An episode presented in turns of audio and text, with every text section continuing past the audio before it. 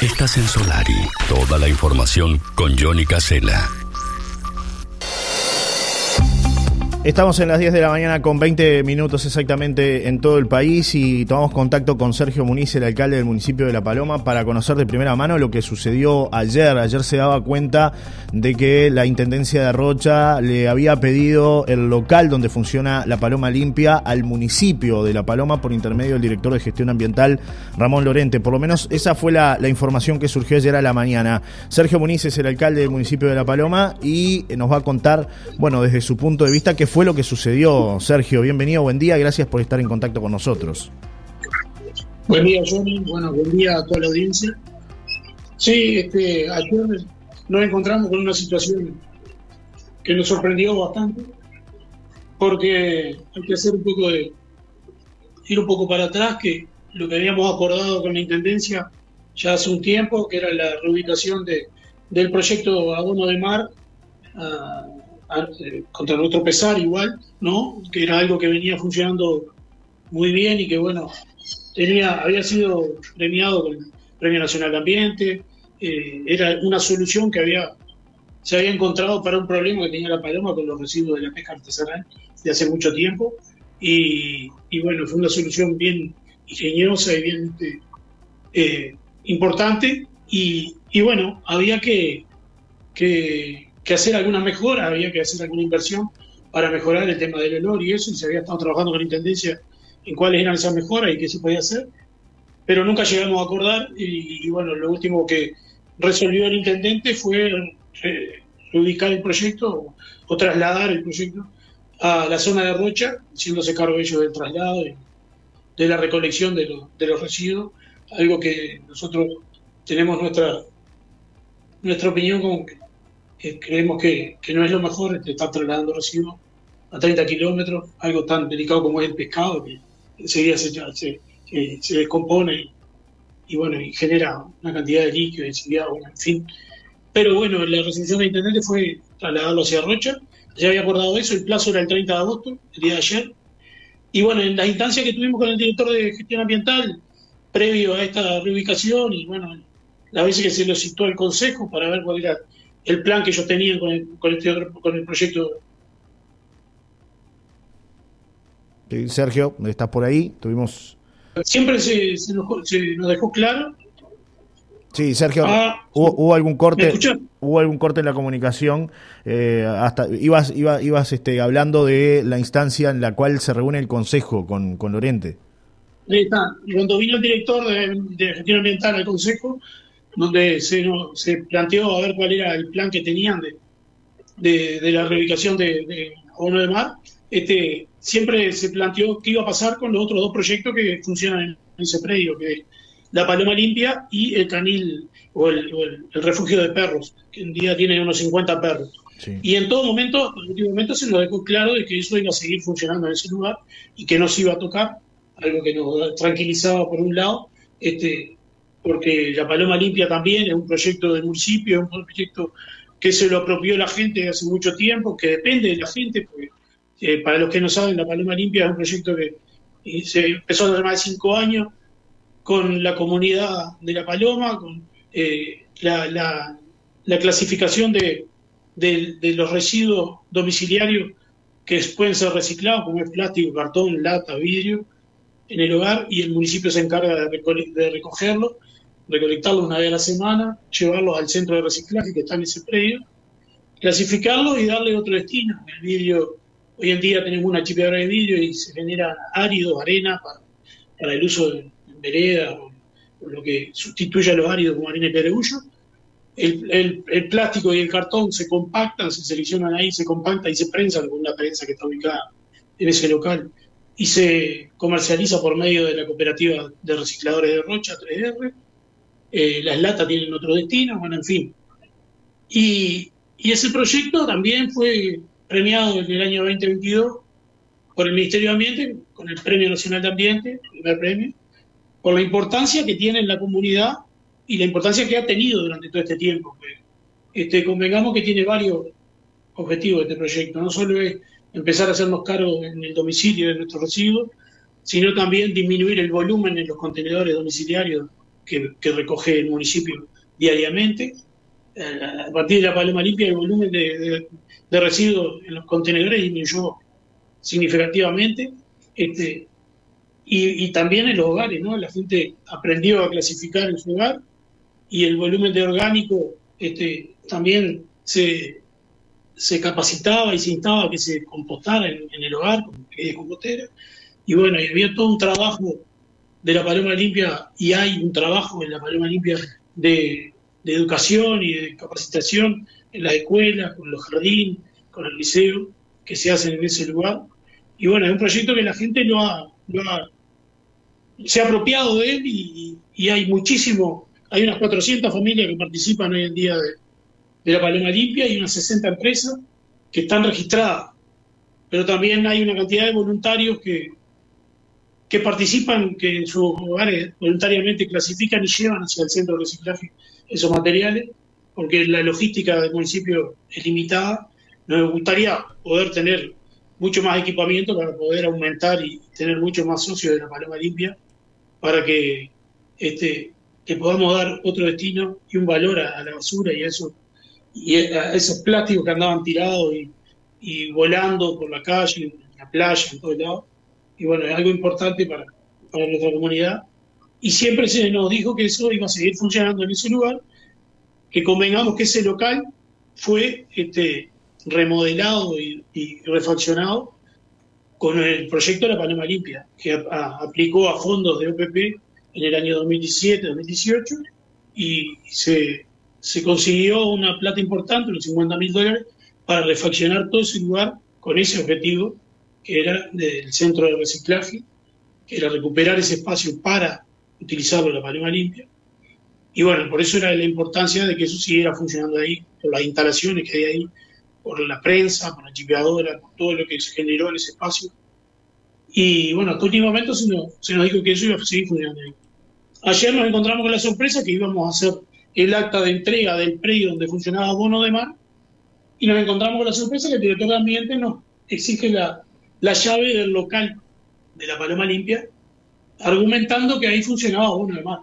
Sí, también funcionaba Bono de Mar, pero su objetivo primario siempre fue la Paloma Limpia y fue refaccionado por la Paloma Limpia y funcionaba la Paloma Limpia y funciona la Paloma Limpia. Claro. Todos hemos visto y conocemos de la semana del reciclaje que se ha hecho en ese lugar, donde se han hecho talleres eh, con, la población en general y también con, grupos de escuelas, de jardín, eh, actividades importantes de, reparación que hubo este año, pero hace tres años y más que se viene haciendo cantidad de actividades relacionadas al, reciclaje, al cuidado del medio ambiente y a la importancia que tiene hacernos cargo de nuestros residuos. Y bueno, eh, ahí fue que se dio esta, esta controversia con, el director de ambiente, con la intendencia, que pretendían también hacerse cargo de ese local, cosa que no estaba acordado previamente. Y bueno, nosotros nos negamos a entregar la llave, quedó en acta, la escribana corroboró la entrega de lo de abono de mar, de que ahí abono de mar ya no funcionaba ahí, que ya no había más nada de abono de mar, y que nosotros no entregamos, como habíamos acordado con la intendencia, el local de la Paloma Limpia, que seguía funcionando ahí. Sergio, eh, ustedes lo que reclaman es que no hubo una consulta previa. Ayer inclusive estábamos hablando con Rubén González y él señalaba que, eh, bueno, entienden que la Intendencia tiene potestad para poderse quedar con el local de la Paloma Limpia. ¿Esto es así, Sergio? Sí, por supuesto. A ver, este, el municipio es parte de la Intendencia. Todos los bienes del municipio son de la Intendencia. Los funcionarios somos de la Intendencia, nos pagan el sueldo de la Intendencia este, los espacios públicos. El municipio no tiene personalidad jurídica, por eso depende también de los aportes económicos de la Intendencia. Pero estas acciones, así sin previa coordinación o sin acuerdo, desconocen el tercer nivel de gobierno, desconocen la ley de descentralización, desconocen que hay un alcalde que fue votado por el pueblo, desconocen que hay una cantidad de políticas que se están llevando a cabo a nivel del municipio, a nivel del gobierno local, que hay una cantidad de cuestiones que se conversan, se discuten y se hace participar a la población de parte del Consejo Municipal y que eh, eh, es parte de nuestra identidad y parte de lo que se está gestionando en este lugar desde que aparece la ley de descentralización, la ley de municipio. Entonces, la Intendencia no puede venir atropellar y decir, sí, todo es mío, me llevo, hoy hago esto, mañana hago lo otro, sin consultar, sin tener por lo menos una instancia de discusión, como hubo con la reubicación de Mar. Nosotros no estuvimos de acuerdo, pero se, se consultó, se acordó y se llegó a lo, a lo que se llevó, a la reubicación. Entonces, pero esto otro estaba acordado de que no se iba a tocar. Entonces, de ahí la sorpresa y de ahí la indignación que tenemos, no solo el Consejo Municipal, a quien se citó el director de Ambiente y con quien se consultó sucesivas veces, de qué iba a pasar con el refugio y qué iba a pasar con la paloma limpia, y se nos dijo siempre de que eso iba a seguir funcionando como estaba, y en ese lugar, precisamente, entonces nos parece que un atropello. Eh, el director de Ambiente alude a que la paloma limpia funcionaba del lado afuera, del local, en un alero. Sí, sí, hay parte de, la operativa de la paloma limpia que funciona en el alero, en la parte de afuera, porque no puedes estar chipeando vidrio en un lugar cerrado con el polvo que eso levanta. La prensa, en una prensa que se instaló, hubo que poner, primero instalar la prensa para después poner el techo cuando se hizo la reflexión, porque no entraba dentro del local. Se hizo toda una modificación cuando se restauró todo el local, que es la prensa de la paloma limpia, y se ubicó en un alero afuera, pero todo el resto de las instalaciones, la parte cerrada, la oficina, la parte que tiene las cuestiones de valor que, tiene, que hay que estar guardadas, cerradas, funcionan dentro del local. Y funcionaron siempre conjuntamente con algunos de Marco, que eran dos proyectos conjuntos que lo dirigía la misma persona que funcionaban en el mismo lugar. Pero eh, de ahí a desconocer de que la Paloma Limpia funcionaba ahí, hay largo trecho. Sergio, eh, ¿cómo terminó esta historia ayer? ¿Hubo una escribana, un acta? ¿Entregaste la llave, no entregaste la llave? ¿Qué fue lo que, lo que ocurrió al final de toda esta historia?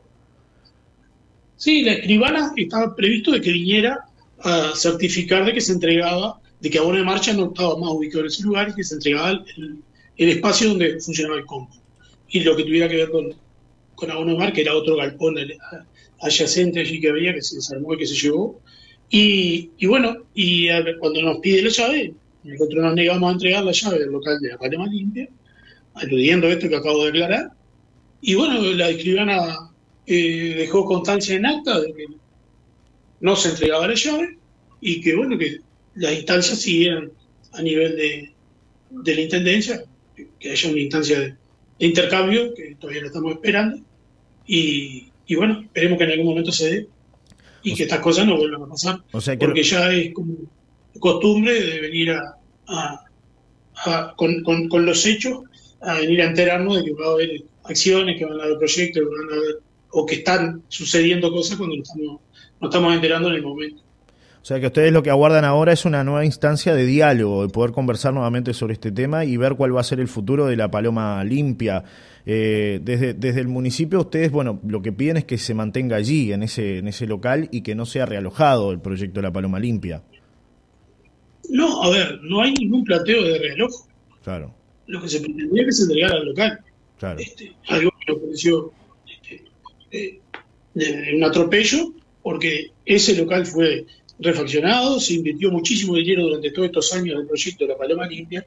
Es un proyecto que funciona y muy bien, porque no hay que desconocer que por algo fue premiado, el primer premio nacional de ambiente, y, funciona muy bien, y hay una cantidad de familias, hay una cantidad de, población palomense que participa, este, que si, sin la participación de la cantidad de vecinos que, que son socios de la Paloma Limpia, no sería posible el proyecto.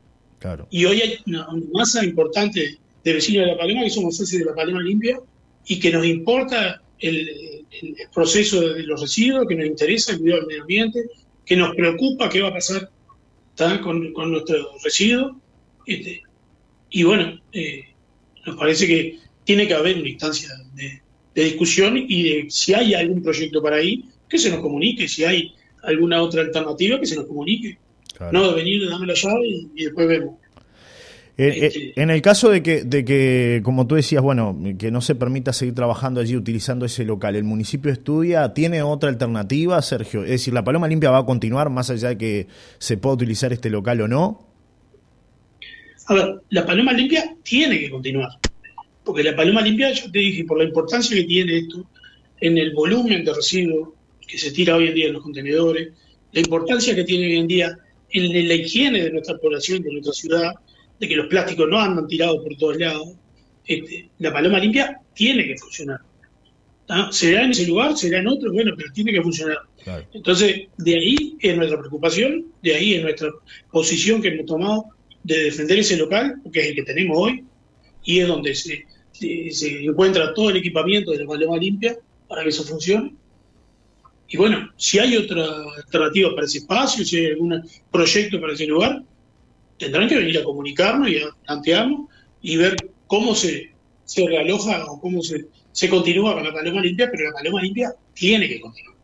Hasta ayer había un diálogo fluido con el director de gestión ambiental y hoy ya no. Y bueno, no sé si hasta ayer ah, tuvimos, hasta ahí en esta, instancia tuvimos con, esta, con esta discusión y con estos temas, pero nada, hoy no hemos tenido, no, hemos tenido conversaciones porque no las hemos tenido más que contigo, digo, por la radio. Sí. Pero yo estoy dispuesto a seguir conversando, no tengo ningún tipo de, tema personal ni nada con el director de ambiente. Me parece que no son las formas, discrepo de cómo viene actuando la intendencia, no solo en este tema, sino en otra cantidad de temas. Y bueno, este, y tiene que haber eh, instancias de diálogo. Yo hace varios días, más de una semana, que estoy tratando de comunicarme con el intendente y no he tenido suerte. Por este tema y por otra cantidad de temas. Entonces me preocupa eh, la falta de comunicación y los atropellos. Tenemos una serie de mensajes que han llegado aquí a la radio. Siempre priorizamos la, entrevista y, bueno, le damos participación a la gente también. Son un montón de mensajes, eh, la gente opinando y, trasladando distintas inquietudes. Indignación ante el intento de avasallar el proyecto de la Paloma Limpia. No podrán si nos unimos, dice Araceli.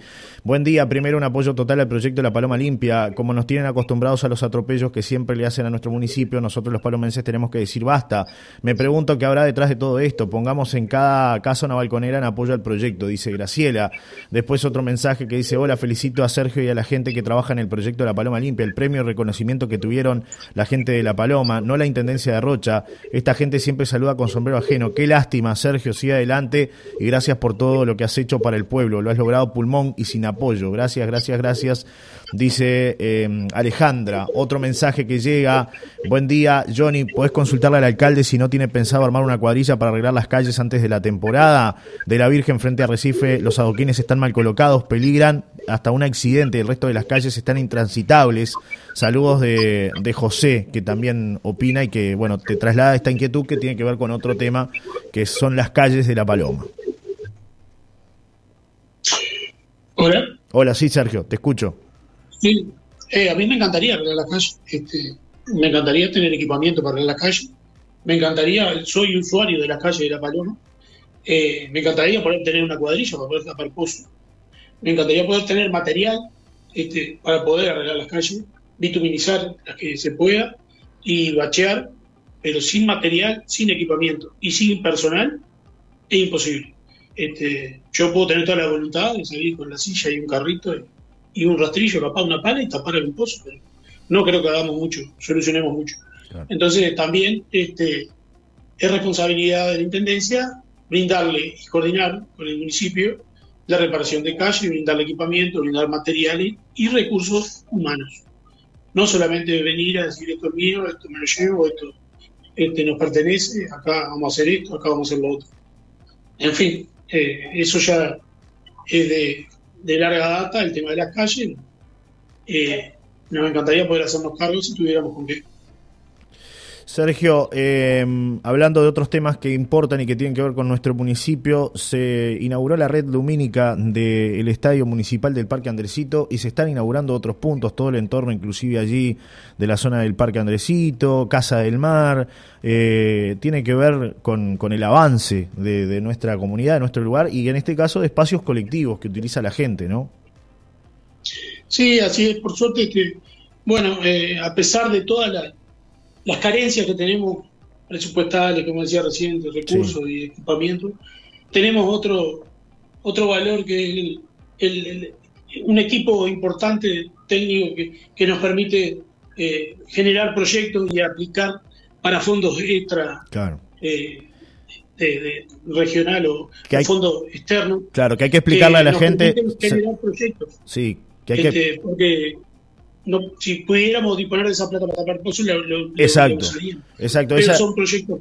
Esa era mi pregunta, ¿no? En este caso, eh, no son esos fondos aplicables, por ejemplo, al arreglo de calles, ¿no? Por eso es interesante que la gente sepa que son, proyectos exacto. que se, se consiguen generando un proyecto que hay que defenderlo, que hay que pensarlo, que hay que diseñarlo, y así es que hemos aplicado a una cantidad de proyectos en los últimos tres años, hemos logrado conseguir fondos con OPP, con el Ministerio de Transporte, con el Ministerio de Industria y Energía, que es el caso de esta, esta renovación de la red lumínica del estadio y del entorno del Parque Andresito.